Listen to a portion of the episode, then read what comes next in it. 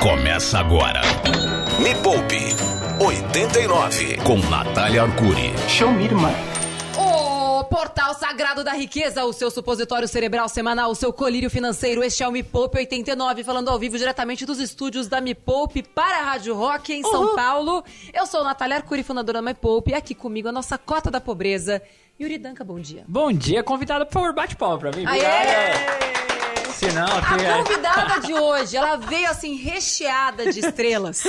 Ela é uma estrela. E quantas estrelas já passaram pelas mãos, pela mente, pelo bolso desta mulher poderosa que está aqui diante de mim, com vocês, a dona, a executiva, a vice-presidente, a assim, aquela que tudo pode, aquela que tudo vê. Vamos perguntar sobre isso também. Manda- manda a na- herdeira, manda na a herdeira porra que toda. trabalha mais do que muita gente por essa coisa de, ah, me- eu não vim herdeira. Pergunta pra ela se, tipo, vai- é legal ser, né? É tão simples assim. Com vocês, Roberta Medina. Mas eu tenho uma pergunta essencial. Tem que falar rápido assim? Não, isso aqui é treino. não, é que a gente é acelerado, Isso você aqui é, vai se treino. é porque é pra acostumando. sobrar mais tempo pra você falar, então eu falo muito rápido. Gente, pra você que não sabe, Roberta Medina é só assim, a voz, a cara por trás dos maiores eventos, festivais de música do Brasil. Rock in Rio é ela, The Town é ela, Lula Palusa não era? Vai ser ela também. É, fora do Brasil também, Rock in Rio, Portugal, está É. lá, lá também. Então assim, Roberta, antes de qualquer coisa, assim, sua fã, nós precisamos de Não, cada vez mais mulheres, tão bom. Fodásticas. E eu quero, neste programa de hoje, homenageá-la e saber mais sobre a sua história. Quero Opa, saber que tudo. responsa. Como que foi crescer? Então, a primeira coisa é, o Rock in Rio nasceu no mesmo ano que eu, É 1985. e aí eu queria saber quantos você tinha e como que foi crescer vendo essa loucura criada pelo seu pai, o Roberto Medina, que eu tive o prazer de conhecer no Rock in Rio do ano passado. Sim. Você olha pro cara, assim, tipo, ele... Ele ainda... Ele respira inovação, assim, tipo... é, desenfreado, completamente O desenfreado. Rodolfo, seu irmão, que nos apresentou, falou: Nossa, essa, essa- esse encontro aqui, tipo, não vai dar certo. É a louca com o maluco, assim, vai dar uma coisa muito errada isso aqui. Como foi, como foi primeiro crescer nesse ambiente? Olha, curiosamente, eu acho que foi um pouco às avessas do que se pode imaginar, porque o Rock in Rio, a primeira edição, ela foi um desafio muito grande para para a família, né? Ela deu um prejuízo, ele deu um prejuízo enorme. Então, apesar de todo o sucesso, para o meu pai foi muito pesado, né? Eu, assim, eu tinha sete anos da primeira edição e ele acabou de pagar a dívida, eu tinha 16. Então, assim, é, da O primeira edição. Nossa! Já tinha passado a segunda, hein? Atenção, atenção, que a segunda foi em 91. Mano, Só que essa história também só se começa a contar lá na frente, né? Porque eles vêm de uma geração onde errar não é bonito. A gente, graças a Deus, evoluímos enquanto sociedade, a gente entende. Ah, mas Tá, sim, tá melhor, melhorando, né? tá melhorando. Tá melhorando. Aos poucos tá melhorando. A vulnerabilidade ainda tá superficial, Ela né? é, é Pronto. isso. Mas, mas aos pouquinhos ah, vai-se. Então, na verdade, e no segundo Rock in Rio, que aí eu já vi, no primeiro não entendi nada, tive lá, sei Uhum. lá, dois dias, não lembro nada. No segundo que eu assisti, ahm, eu também vi coisas não muito legais em termos de falta de palavra, falta de compromisso. Eu acabei vendo coisas que não era a parte bonita da história. Sei. E aí, conclusão, eu não gostava do Rock in Rio. Até os meus 19 anos, 20, pra falar a verdade, quando ah, o Roberto, pelo- por conta do Rodolfo, que ficou provocando, vamos fazer Rock in Rio de novo. E eu pensava, gente, como é possível? Como por que, que essa querem? criatura quer fazer de novo? Não, eu não conseguia entender por que, que ele quer fazer esse troço de novo. Sei. Né? E aí, quando começa então a acelerar e a concretizar a ideia de fazer a edição, que era para ser 2000, acabou acontecendo em 2001, o Roberto então me convida. Eu já tinha começado a trabalhar antes ah, com produção de eventos, mas curiosamente não foi com ele, porque Sei. não foi, não foi, foi- até que ele foi à porta, sem dúvida nenhuma, mas o Roberto não gosta de produção, o cara é sonhador, gosta de criar e depois alguém faz, né? Só que eu me apaixonei por acaso, tive a oportunidade de trabalhar no Barra Shopping com a Eva da Disney e me apaixonei por fazer eventos. Porque eu acompanhei o segundo Rock in Rio, mas sei lá como é que aquele palco montava. E o Sei. que me encantou foi todo o planejamento de como chega, como é que sai, como é que o público vive aquela experiência. Corta nesse parágrafo, então vou fazer a, a terceira edição do Rock in Rio.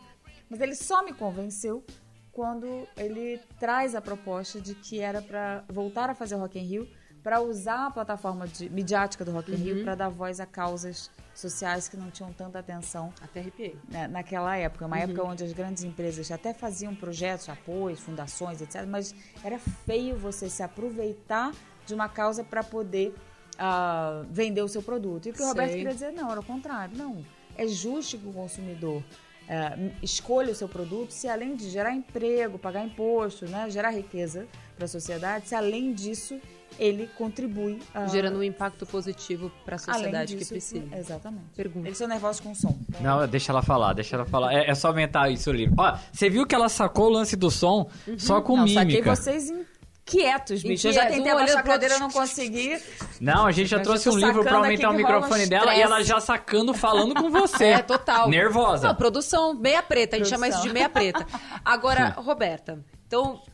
Nossa, imagina, como é isso, né? É, Eu não gostava do Rock in, Rock in Rio até os 19. Pra quem não conhece, assim, essa história que não se contava até pouco tempo. Então, como que surgiu o Rock in Rio? Porque o Rock in Rio depois deu origem a uma série de outros eventos, inclusive o The Town, que Exatamente. começa dia 3 agora. Aliás, eu estarei lá. Aí eu também. Vou lá me divertir, Começa dia não. 2. Ah, dia Você dois? vai 3, é. Ah, Começa dia dia três. 2, que é Dia sábado. dois, três. Estamos a pouquíssimos dias de abertura de porta. 2, 3, 7, 9 e 10 de setembro. E eu não sei se vai ter ingresso no dia que esse programa tá indo ao ar, mas entra lá, talvez ainda tenha, pra algum dia. Tá bom. Quem Não. sabe? Boa. Não, mas ainda tinha Mas um aí, como é que surge o Rock então, in Rio? esse que é a parte bacana. O Rock in Rio, ele nasce ah, da vontade de dar uma resposta ao Brasil, porque é uma liber- a gente nasce pós-ditadura militar, ali no final da ditadura militar, em, de 84 para 85, onde tinha, assim, uma, né, jovens buscando por liberdade de expressão há muito tempo, num momento de país onde ah, dizia-se que juntar jovens dava errado, não podia tanto politicamente como igrejas, assim.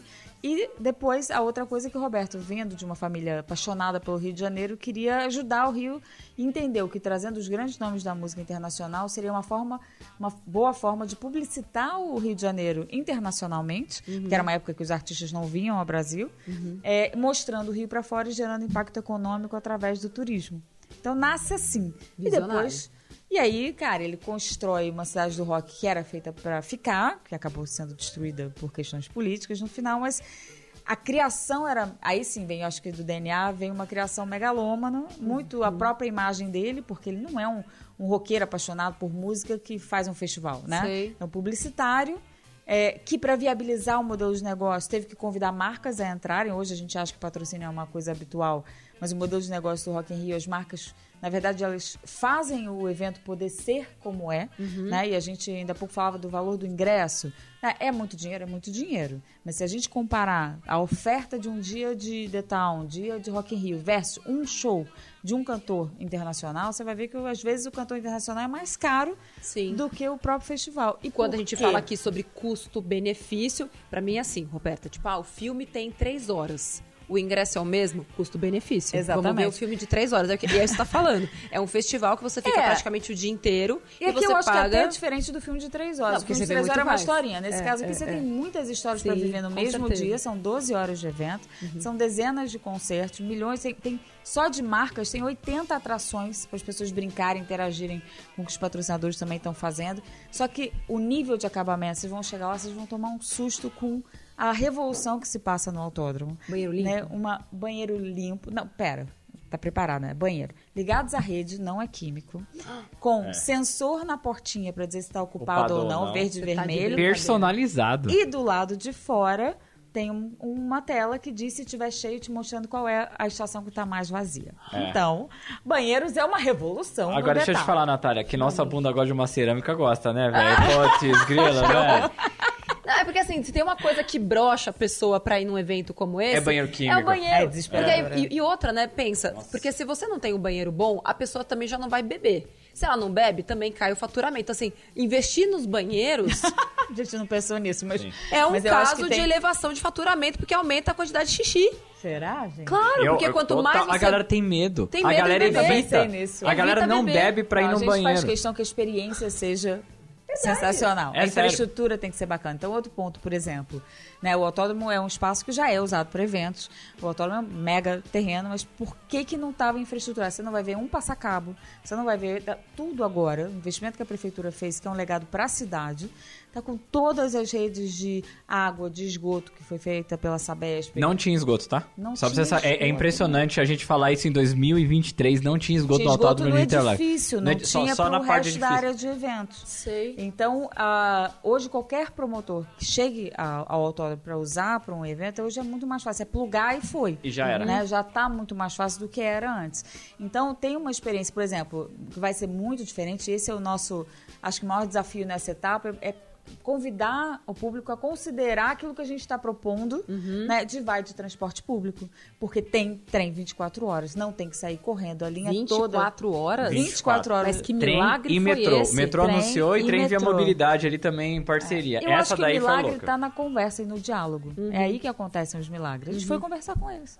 Por que, que não foi feito antes? Não faço ideia. Agora, não precisa sair correndo. Pode chegar. A, a estação de Interlagos do trem está a oito minutos de caminhada. Uhum. Aí tinha um outro desafio que relatavam dos eventos, que era, apesar a partir do portão do autódromo, você tinha que entrar, andar dentro um tanto para poder chegar no Uhum. evento. Não, agora você entra direto, foi nivelado. Tinha uma área de circulação que era em escada. A multidão não pode passar por Sim. escada.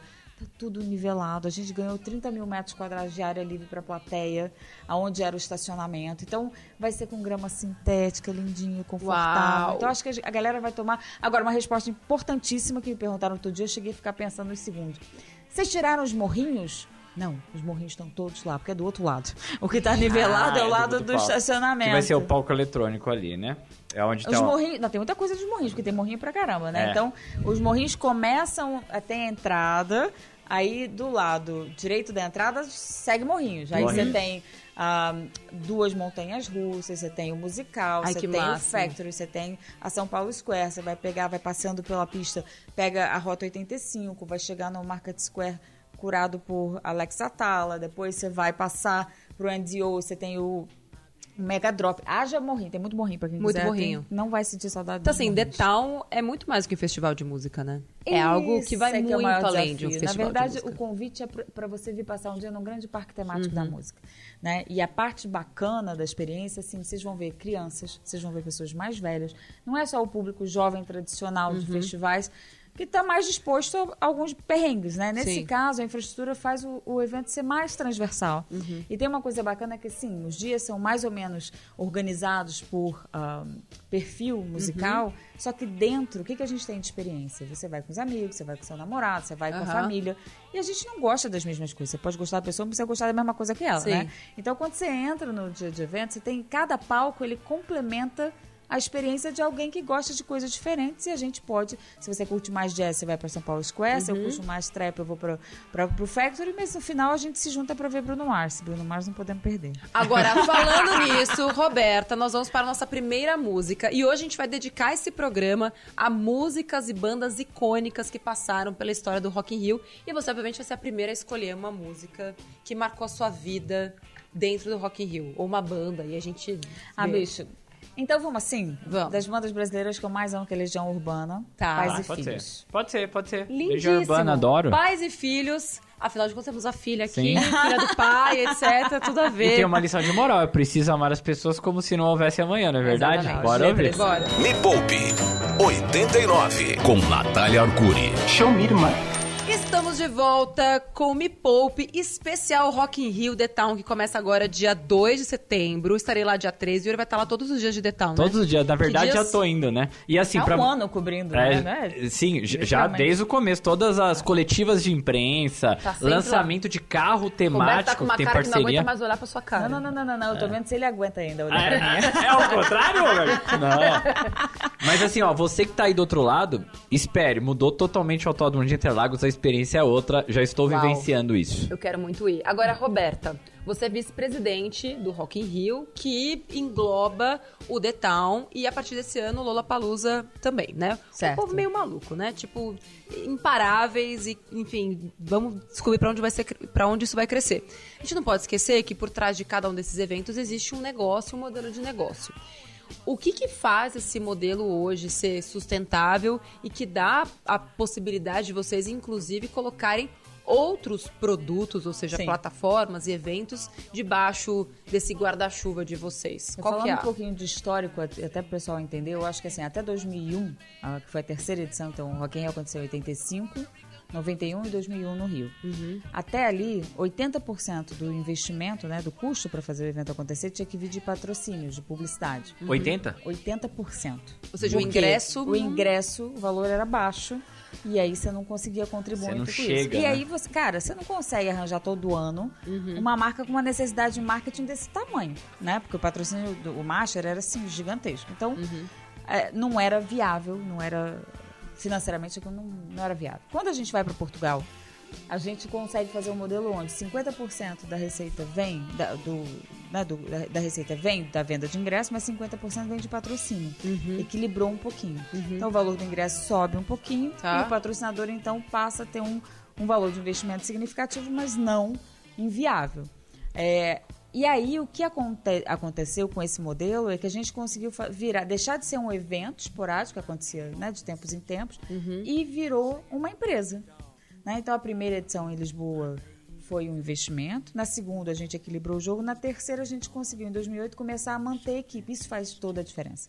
Pessoas, não tem nada que não são pessoas. Então, na hora que a gente começa a conseguir manter a equipe, a Sei. gente começa a avançar na criação, nas ideias, nas so- na- sofisticando a forma. A gente foi o mesmo ano que a gente começou a ter muita atenção, em 2006, na verdade, foi um pouco antes que a gente começou a entender a história do, do impacto ambiental.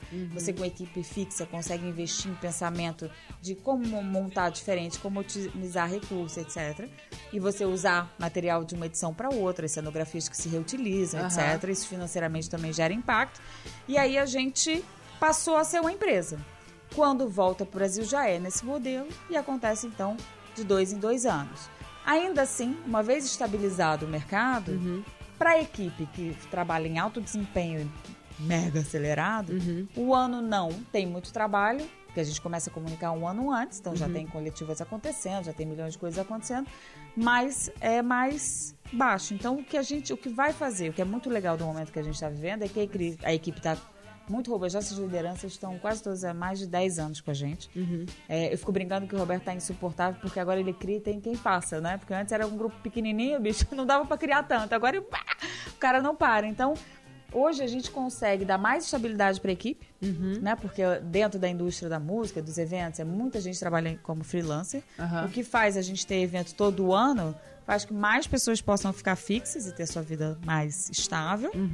E, é- e agora, a entrada da produção do Lola, o Lola, apesar de ser um evento gigantesco, ele tem uma ah, complexidade menor em termos de estruturas, de montagem, e isso então para nossa equipe é relativamente ok, né? É, na- nada é fácil e simples, porque a gente Sim. rala muito, mas, mas dá, funciona e de novo, ó, fortalecendo as pessoas. Desde que você começou, teve alguma coisa, alguma coisa assim que deu muito errado?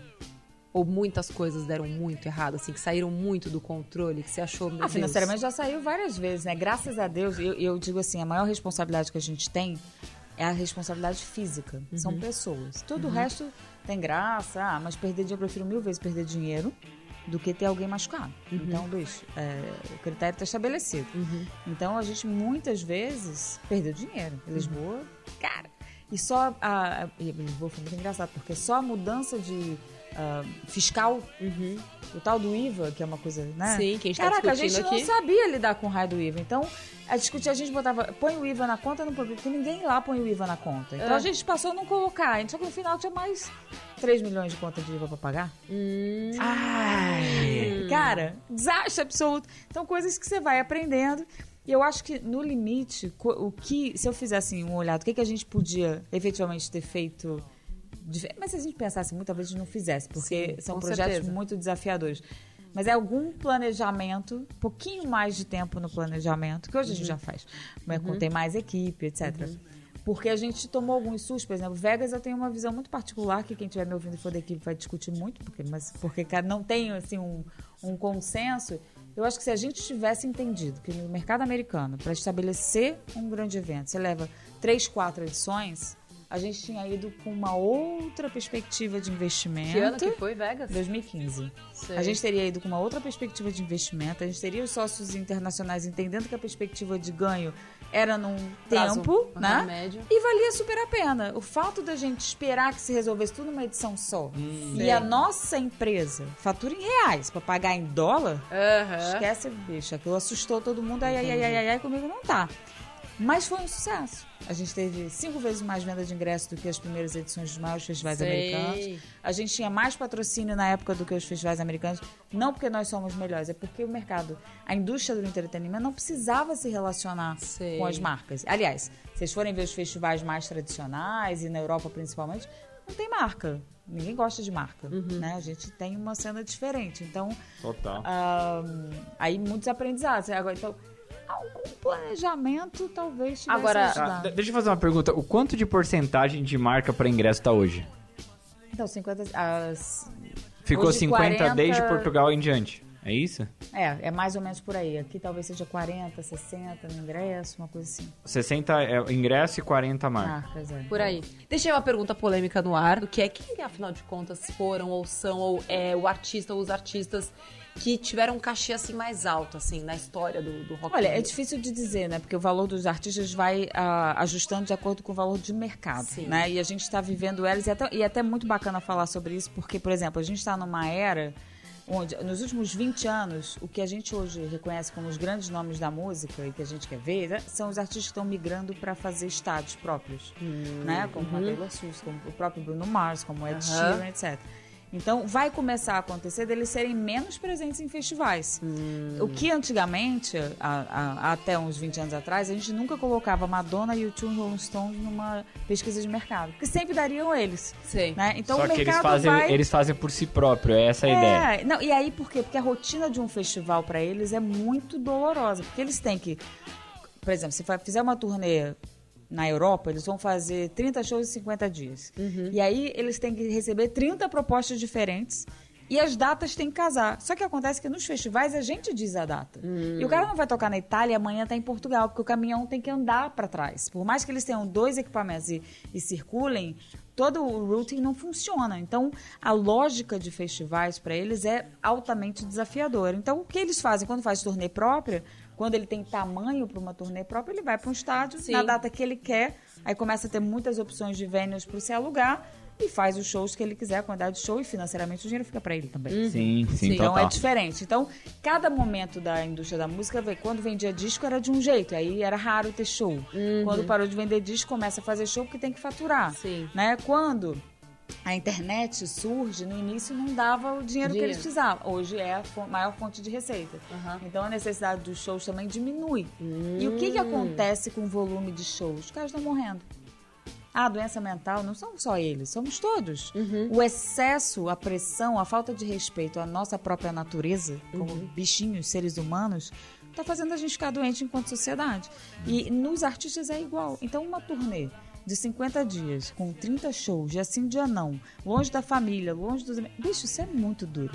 Sim. Então, agora, com a receita vindo mais do digital, Eles escolhem. permite você ter mais cautela na forma de fazer turnê. E aí galera, "Ah, mas por que, que fulano não veio? Por exemplo, as mulheres que a gente não tem no detal, as headliners. Cara, a gente começa em quem tá em turnê esse ano. Aí metade sai fora porque metade não tá. Não tá. Beleza. Quem tá em turnê, uma coisa muito importante que as pessoas não sabem, que é para estádio, é uma coisa, esses não vêm ao festival. Quem tá em turnê de arenas. Né, uma vez a, a Adele estava na mesma semana tocando em Lisboa do Rock in Rio e o público ficou super chateado que ela não estava no Rock in Rio.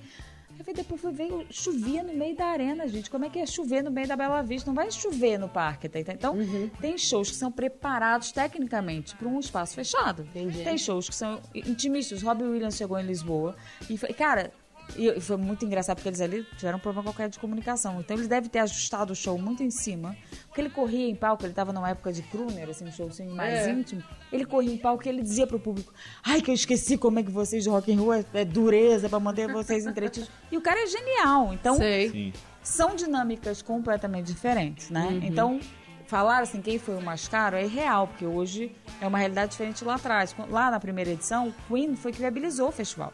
Eles, eles cederam o equipamento de luz, porque não dava para fazer diferente. Então, foi Sei. essencial para que acontecesse. Aí, ao longo da, da jornada, uma coisa que acontece, é muito comum em festivais, não é sempre, é você tem uma coisa que eles chamam, é um saco, by the way, chama Most Favored Nation, que eles tentam, ou os artistas tentam impingir aos festivais, que é todos os headliners têm o mesmo cachê. Então isso dá uma nivelada. A gente faz de tudo para não estar nisso, porque os artistas não têm o mesmo valor de mercado, independente tem. da posição que ele está tocando no festival. Sim.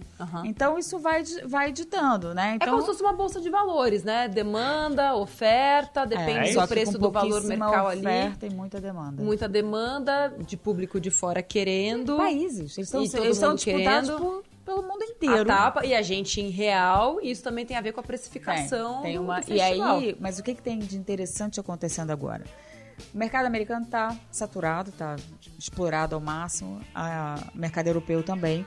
O mercado mais potente de crescimento é a América Latina. Uhum. Então a gente vai ver nos próximos anos crescer muito as turnês que vêm para cá. Porque Hum. por que, que é difícil trazer para América Latina? O cara vem fazer um show Uhum. e no máximo faz outros três em volta, fica caro. Sim. Né? Ele, ele, nos Estados Unidos, na Europa, ele rentabiliza em 50 shows o investimento do- da criação do espetáculo, Uhum. de equipamento, de equipe, etc. Então, é mais difícil, mas vai começar a ter mais e vai, vai começar a ter muito artista latino-americano Hum. sendo, com, recebendo investimento, Uhum. porque não dá, isso está falando de oferta e demanda, não dá para os mesmos 50 caras estarem sendo disputados no mundo inteiro e a indústria depender disso. Não funciona. né? Então tem Hum. Super que ter legal. mais artistas crescendo e hoje a democratização do acesso à informação, à comunicação Uhum. ajuda também. Né? A gente vem de uma, de uma era de grandes dinossauros da música, bicho, esquece, porque agora que tempo eles têm para amadurecer Sim. e você ficar com o disco inteiro na cabeça e não uma música só. Eu né? tenho uma outra pergunta polêmica Ele tá que eu vou deixar pro próximo segura essa pergunta. Não, mas ele tá nervoso, Não, era manda. outra que eu pensei. Vocês vão fazer festivais então na América Latina? Podemos contar com isso? Não, obrigada. Não, já não não. vão? Não, mas vão trazer cada vez mais não, pra artistas. já não. Pra já, Pra nós, já não, não significa que é não, né? Mas alguém diz sempre, nunca, né? Se, Não dá. chama tendo ninguém. Agora, minha, eu tenho uma dúvida. Primeiro é, como é que essa conta se paga? Assim, tipo, você tava me contando ali nos bastidores, eu queria que, muito que você contasse pro pessoal, assim, qual foi o modelo que vocês chegaram pra poder é, custear esses artistas, pra fazer com que esse, esse dinheiro não ficasse na estratosfera, aquilo que você tava me contando. Sim, pra não ter tanta volatilidade. é, e outra, como que foi passar esses, esse momento, né, desde, dois, desde 1985 até agora, num evento que se chama Rock in Rio, e que começou a se ampliar em relação às alternativas de música e de sonoridades e de ritmos e de Na artistas, verdade, ele já nasceu assim. e que muitas vezes passam é, bem longe do, do, Do rock. rock. e que tem uma galera que fica criticando o tempo inteiro. Isso não é rock, isso não é rock. Tipo, eu quero tocar Beyoncé aqui na rádio e não me deixam. Não me deixa, é uma coisa estranha, bicho. Não, eu acho um absurdo. Entendo, não, eu Então, entendo. A no gente próximo tocou Eu entendo da mesma forma que tem estilos que não estão lá. No tá próximo bloco, eu bem. queria que você falasse um pouco Tá bem. sobre como que é lidar com as críticas, porque um evento, uma plataforma global como é o Rock in Rio, também tem chatice global e Tem. hater Mas eu ouvi um os lados. comentário, vou te dizer, um comentário maravilhoso sobre isso. E no próximo bloco eu queria que você falasse sobre isso. Então Vamos- fica aí. Você que tem um de monte de música? hater, a sua tia fica falando mal do seu produto, do seu cachorro quente, fica aí que você vai ter uma resposta pra ela. Me Poupe 89 com Natália Arcuri. Show me. Ai, gente, calma aí que deu meu coração aqui. Eu lembrei do meu primeiro amor. Ah, meu Deus, é o pôster no quarto, Natália? É o... Não, eu juro composto. Ai, Ah, gente. é o... Meu Deus. Ai, meu pai Ai, céu, que gente, o primeiro investimento a gente nunca esquece. Brincadeira, não é? Isso é. É, vamos falar então agora. Deixei uma pergunta no Jesus. ar que eu já não me lembro mais de tão emocionada que eu fiquei Dos durante essa artistas, música. Como é que o negócio Ah, é, funciona. como que funciona? Conta, se é que pode ser Não. revelado. É Não, um não, grande não, segredo. A parte que que a gente tava falando, tranquilo. Então, acho que tem uma coisa aqui que é... Que foi uma coisa que o mercado também descobriu, que é... Quando você contratava o artista como só o cachê, Uhum. e isso internacional o impacto era grande, é, depois vinham as necessidades, né? Que é o business side, que precisa de camarim, de Quero trazer minha família voos, inteira. é. E aí vinha uma quantidade de gente muito grande. Hum. Quando o mercado, vamos nós, quando o mercado organizou é, e chama de delivery, Hum. eu contrato seu show delivery. Isso quer dizer que toda essa parte de logística é sua responsabilidade. A Ah. gente trata de transporte local. Uhum. Então, qual, você quer um efeito especial, você quer uma luz diferente, você é responsável por isso. E aí fica mais racional né, Hum. a, a negociação. E, e acho que nesse aspecto a, a, a indústria toda mudou muito, porque as bandas que vinham de um show de vez em quando para fazer tanto show como a gente estava falando, Uhum. foram virando empresas. Não Sim. tem como dar conta daquilo se não for com uma empresa organizada. Entendi. Então é muito Isso também diferente. acaba restringindo os artistas ou as bandas que vocês vão trazer, porque eles precisam estar acostumados, ou os grandes artistas que a gente vê aqui na Rádio Rock mesmo já estão mais preparados com esse preset, assim, de. Não, não, não. Os artistas Conseguir. estão habituados. Estão habituados. Faz parte. Isso faz Entendi. parte do mercado. Isso é. E aí a segunda pergunta era: o Rock in Rio tem funk? O Rock in Rio. Só não vi sertanejo ainda no Rock in Rio. Essa é a pergunta do Detal. O Por que Rock in Rio tem tem de tudo e etc. E o Town não tem rock, não tem rock no nome. Então, essa expansão de ritmos, seja no Rock in Rio, seja no The Town, também é uma, é uma visão de mercado Não, pra isso tem uma coisa pro- curiosa. Que muita gente pergunta, ah, porque não é rock? Mas isso é desde a primeira edição. Hum. Quem abriu o palco mundo do Rock in Rio, o primeiro, a gente não chamava palco mundo na época, mas o palco do Rock in Rio na primeira edição foi nem Mato Grosso. Uau. A gente teve Elba, a gente teve George Benson, a gente teve James Taylor. Nunca foi só rock. Rock é atitude. E outro dia eu tava vendo um post qualquer de uma entrevista da Globo na época, bicho. E muito engraçado, porque os caras falavam de rock, não sei o quê, alguns não sabiam muito bem o que estavam dizendo. Né? Mas talvez seja o trap agora, né? Que é a forma de expressar de uma juventude que vinha para dizer o que, que pensava. Né? É um canal de conteúdo, é uma atitude, uma atitude empreendedora, uma atitude de que não, não, não acolhe a decisão sem concordar, né? Aham. Então o rock é uma atitude. Ah, e desde sempre, há 40 anos quase, tem, todos, tem muitos estilos lá dentro. Agora, o que, que acontece? Ele é um evento mainstream, isso é, de massas. É, e ele circula no pop rock. Quando o funk entrou, e acho que aqui tem a Anitta tem um papel importante, né? Que ela puxou o funk para um outro lugar. Onde saiu do funk. Os funks iniciais, eles eram assim. Não o, o profundo da comunidade, etc. Mas o que a gente conseguiu começar a consumir no asfalto, ele era. mainstream, digamos é, assim, o que foi, né? é Que sempre isso. O que, vai, o que deu uma popularizada primeiro, ele é mais suave. Aham. Depois ficou uma linguagem que talvez a gente não se identificasse muito. Depois foi, virou meio. Deu uma popizada lá, como é que diz. Então, é, isso traz pra perto da gente. E muita gente, é, no caso do Detal, pergunta, mas e o sertanejo? Por que que não tem sertanejo? E eu, cara, falei, bicho, tem o Vila Mix. Tá tudo bem. Não tem que ser é rock, é rock. É uma proposta. A proposta, a nossa proposta, ela é mainstream. Ela é. Tem que ser artista. Você, vê, a gente não é um festival que apresenta muitos novos talentos. Tem esses momentos, mas estão misturados com outros talentos. Eu tenho um palco específico. Você pode construir ou destruir a, artista, a carreira de um artista num show que corre bem ou corre mal. Então, é a proposta. Não é nada contra ninguém, etc. O Detal tem jazz, o Detal tem samba, o Detal tem tudo. Aí não tem sertanejo. Não, dessa vez não tem. Será que um dia vai ter? Sei lá, talvez tenha, talvez, Talvez não tenha. tenha. Sei lá, tá tudo bem. Agora, o Brasil é mega. É, não, forró por acaso, adoro. E por acaso, eu acho que não. É, eu nunca vi. Não lembro. Talvez tenha tido com o Gilberto Gil em alguma apresentação. Ah, sim, é com certeza ter, Já ter teve puxado. isso. É, deve ter entrado ao seu Valença. Sim. E aí, Roberto, eu quero saber muito você pessoalmente. Uma coisa é a marca, é a empresa. Mas a gente vai ter que mudar de rádio, tô brincando. Mas eu sou como super que pop. Você lida com, com críticas. Porque assim, a gente tem muitos empreendedores que escutam o nosso programa, empreendedores e empreendedoras. E algo que Isso é muito freia- legal, que eu ouvi um negócio sensacional outro dia. Algo que, que freia muitas pessoas em direção aos seus sonhos é o medo da crítica. Só É. a possibilidade de, quem sabe, eu pensar que vão criticar aquilo, ainda mais no mundo como hoje, onde a, a ofensa é gratuita, todo mundo se esconde atrás ali, né, de um arroba do, do Instagram e fala o que quiser, mas na sua cara não diz nada. Então, o que, que você tem a dizer sobre isso? Primeiro que dói. Não, não é que não dói, você não fica. ah, hoje eu tenho. na- numa estrutura grande como a gente tem hoje, eu, por acaso, tenho um privilégio. Eu não sou uma pessoa de redes sociais. A empresa tem que ser. A Roberta não tem que ser. Não é obrigatório. Podia ter um monte de oportunidades, usando a Roberta como canal também. Podia, mas o preço para mim é muito alto. Então não vai acontecer. Você vai entrar no meu Instagram, você vê que não, não vai acontecer. Tá, aquilo tá estacionado no planeta, não tem Facebook, não assim. Então não tô no Twitter, não tô em nada. Nem no LinkedIn. E eu brinco, pô, mas as pessoas no LinkedIn querem falar contigo, mas eu não tenho tempo nem dar conta dos meus filhos, bicho, vou Que falar com os outros. Pá, então, é, o que, que é necessário e pra qual situação da sua vida. Mas Sei. eu ouvi um negócio sensacional outro dia, num, sei lá, num podcast, e o cara dizia assim, os haters são pessoas que te amam, mas se expressam de uma forma diferente. e É é um jeito de- perfeito, porque Sim. por que, que o cara se dá o trabalho É. de entrar na sua rede e te xingar, meu? É porque ele quer alguma coisa de você que ele não tá conseguindo expressar. Com certeza. Então, eu acho que se a gente fizer esse ajuste, não vai ser sempre bom. mas a gente tem que entender como é que. E esse cara falou, é um jogador da NFL, uma coisa assim. Ele- eu acho que o que é interessante é que ele começou a ver como. O que, que, o que, que essa pessoa tá me agredindo por quê? Né? O cara que reclama do sertanejo é que ele queria ver sertanejo no Rock in Sim. Rio, no, no The Town, e não tá lá. Então o cara, na verdade, ele quer estar parte.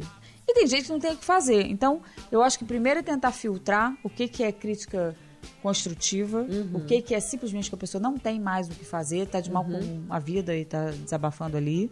É, e não levar tão a sério tudo, né? Então, acho que a gestão da rede hoje, do que a- tem um mega time que faz a, a nossa gestão de redes, o que eles ficam atentos, e mesmo durante o evento, é o que, que pode estar rolando que, que cria uma dimensão onde você precisa responder, onde você não precisa responder, porque às vezes responder é mal, né? Se você entra na discussão, às vezes Pior. só piora. Sim. E aí a gente fica, eles ficam monitorando assim, isso aqui é relevante ou não é relevante, para saber se precisa de um posicionamento da marca ou não.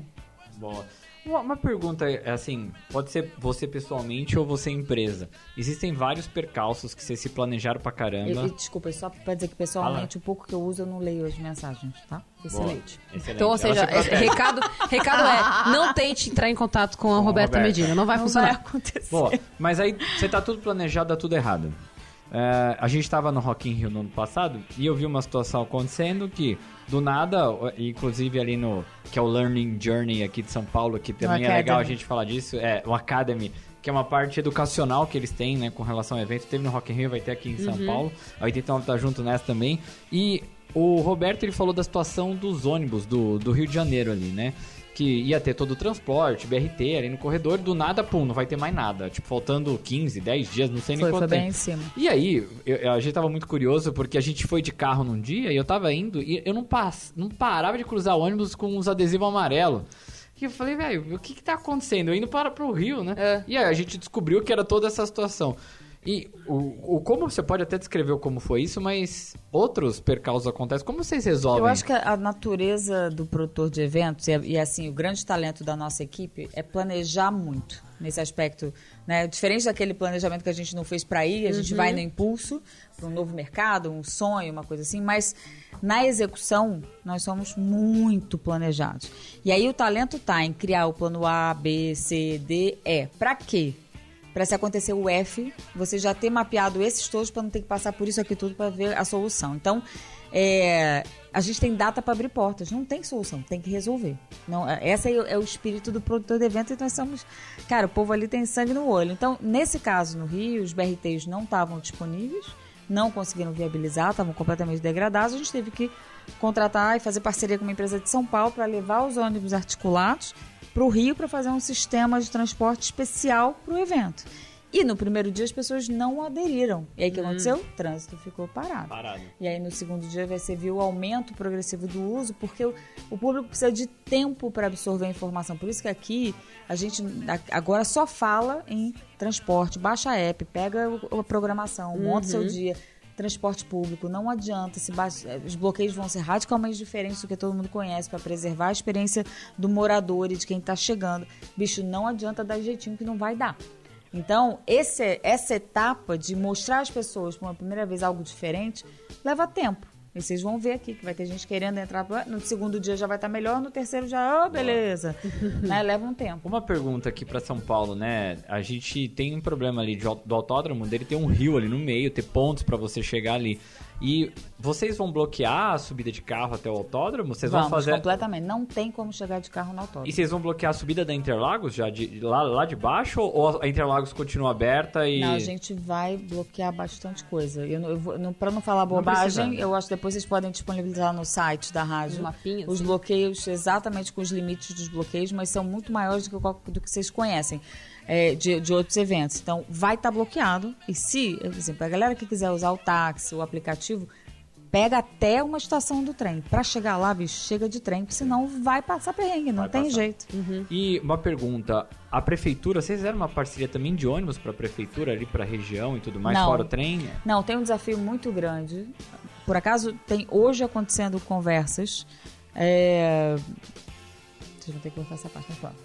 É, por acaso, tem conversas recentes acontecendo que é tentar botar ônibus pro problema. Não existe local para logística de ônibus perto de Interlagos. Hum, não tem onde estacionar. E você precisa ter onde embarcar, desembarcar as pessoas. Você não Manobrar. adianta largar num local e pegar no outro, que é o que vai acontecer se a galera usar. Então, se não tiver bem estruturado, é o caos. Por isso que o trem é a melhor solução. Trem metrô, vai trem metrô e tá tudo resolvido, filho. Exato. É e aí outra, tem um aplicativo do Detal, é isso? Tem um aplicativo com os horários todos dos conselhos, até como tem muita coisa para fazer Sei. lá dentro.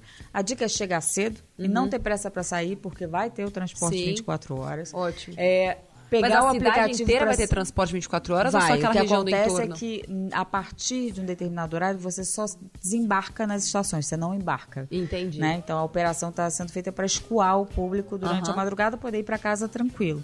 Esse negócio vai pegar. Esse negócio Eu- de, eu de ter acho. transporte público 24 Tem horas. que ter. Não, Não, é um absurdo. Numa é cidade como absurdo São Paulo, não ter com até. Outras dicas importantes tanto galera que vai, 24 hein? horas não ter serviço público 24 horas. E em relação ao transporte, comprem, para a galera que vai comprar o ingresso com antecedência, porque tem lá transporte express, hein? vão ter carros, mais ah, trens circulando, para ser mais rápido. Uhum. Aí você fica na fila para comprar ingresso. Não pode, né? Então compra o ingresso Agora, antes. hoje. Agora. E a outra coisa importante, que é baixar o seu ingresso pro telefone, para não ficar no estresse na porta, se a rede tá funcionando, se não tá funcionando, porque o ingresso é digital. Uhum. E aí, bicho, aí curtir, as mocinhas que não se arrisquem a ir com saltos altos, porque é Interlagos, é sobe e desce, anda É assim, morrinho. É, é pra curtir, então tem que ser confortável, levar, levar jaqueta à noite, né, porque faz Uhum. frio. Bota o casaco, meu filho, É, vai esfriar à noite. e- Deixa eu fazer uma pergunta que eu já fiz pra ela, mas eu quero saber se mudou. Você tá perguntando muito hoje. Ah, viu? Ela tá aqui.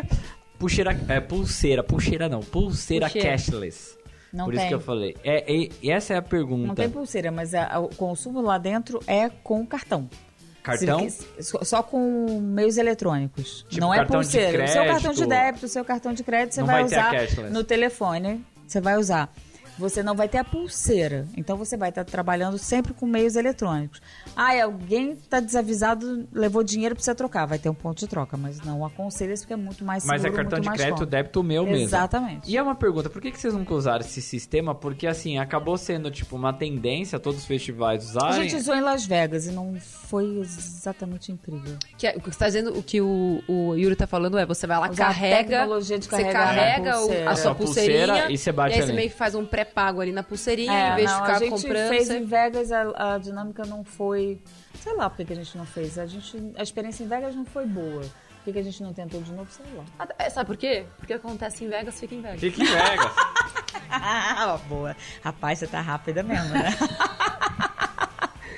Yuri, mais alguma Depois pergunta? dessa, ela não sabe nem mais o que perguntar. Eu tenho mais 25, mas tudo Esgotou bem. todo. Você tem mais alguma pergunta. Nossa, se, Roberta? se deixar aqui... Bom, uma Eu da- tenho, então fica quieto. Ah, você- você- você Minha hora. perguntou! Não, eu perguntei só pra, fazer, só pra Pra falar dar pra pra você não ganhar tempo. Não, pra, pra, pra levantar, pra falar menos. Chega, eu posso fazer agora? Pode. Então vamos lá. Temos dezenas, centenas, milhares de empreendedores nos escutando. Eu queria que você passasse três grandes aprendizados, assim. Até porque a gente falou no começo do, do programa, né? Apesar de ser herdeira, você tem uma bucha na mão, né? Assim, Tem, buchinha. mas uma bucha incrível, Mas a verdade é linda. que somos muito segurando a bucha, então essa é a parte boa. Essa é Exato, a primeira então você dica. compartilha a bucha. na verdade, compartilha a bucha, É. né? Enfim, acredite no sonho de alguém mais maluco que você. Pode ser seu pai, pode ser outra pessoa. Tipo eu que sou maluca aqui, o time acredita nas minhas loucuras também, etc. Mas queria muito que você compartilhasse nesses 20 anos, né, atuando no Rock in Rio e depois de tal, e agora Lollapalooza e internacionalmente, etc. Três, assim, aprendizados que você acredita que podem servir para qualquer empreendedor ou empreendedor que esteja escutando a gente. Olha, a primeira coisa é o valor das pessoas, né? Não existe empresa é, sem... Não existe empresa, é empresa? Um bando de pessoas juntas e conectadas com um determinado propósito, com uma vontade. Então, é, investir nas pessoas e cuidar das pessoas, eu acho que é, é a única coisa que faz as co- acontecer. E aí, falando de pessoas, lê-se também parcerias. Eu acho que a beleza do modelo de negócio do Rock in Rio é que nós somos, lá, hoje já somos 150. Mas dias de evento são 20 mil pessoas trabalhando. Não somos nós que estamos lá. Então a gente tem, a gente é uma faísquinha. Então no seu negócio você é uma faísca que depois encanta e contagia uma galera para fazer aquilo acontecer. Então contar com parcerias. As pessoas muitas vezes não se falam, não vão pedir a opinião porque ah, é concorrente ou porque eu vou me expor. Não, bicho, é parcerias. Eu acho que a, a soma de esforços de pessoas que querem chegar na mesma direção é muito mais forte do que só um. Uma outra coisa para mim muito importante é que a gente não seja insubstituível, porque ser insubstituível tem um preço muito alto para pagar. Né? E, e eu vi agora vindo para cá um, um post seu que tá fixo ali no, no Insta que fala disso, né? Do seu propósito não é a Natália, o propósito é a mensagem que vai junto e se eu puder multiplicar melhor. É no que eu acredito. É, já vi uh, e cresci como filha em determinados momentos, quase que meu pai não consegui abrir mão porque uma coisa era igual a outra. Bicho, não, eu não quero isso. Eu quero uhum. pessoas potentes, que a empresa seja livre, que ela tenha muitas caras, porque é assim que eu sinto que ela é mais forte. O que não inviabiliza o talento e não tira o brilho do talento individual de cada um. Então, acho que são coisas importantes. Maravilhoso. Agora você pode fazer a pergunta. Agora eu vou falar mais uma, que é fundamental, é. que é essa vem do meu avô. Que é essa, essa, na verdade, é o que mais me guia que é a meu avô dizia assim o seu negócio só vai bem se a sociedade estiver bem e eu digo que a sociedade só vai bem se as pessoas estiverem bem então não adianta a gente achar que vai funcionar bem para dentro dos muros do autódromo se o acesso se a vizinhança não for legal não adianta a gente estar tá bem porque e, e, eu acho que a gente crescendo e vivendo em cidades como Rio como São Paulo isso deveria ser muito óbvio quando a gente uhum. não cuida e não acolhe um garoto uma criança num sinal pedindo dinheiro o que, que vai acontecer com ele depois, e se bobear, vai virar um assaltante que vai é, parar o seu carro, uma coisa assim. Então, a gente precisa cuidar do todo, que somos todos parte de uma mesma engrenagem. Entender que os nossos negócios, a nossa atuação na sociedade faz parte de um plano maior do que isso, que é esse planetinha que tem que funcionar para todo mundo. Né? E é muito incrível ver como o Rock in Rio e o próprio The Town estão usando as suas vozes, que são gigantes, para falar sobre temas como sustentabilidade, como meio ambiente, como essas pautas sociais. É, e é por que não, né? Se Exato. pode, porque dá um pouco mais de trabalho, dá. Mas, cara, faz toda a diferença. Faz toda a diferença.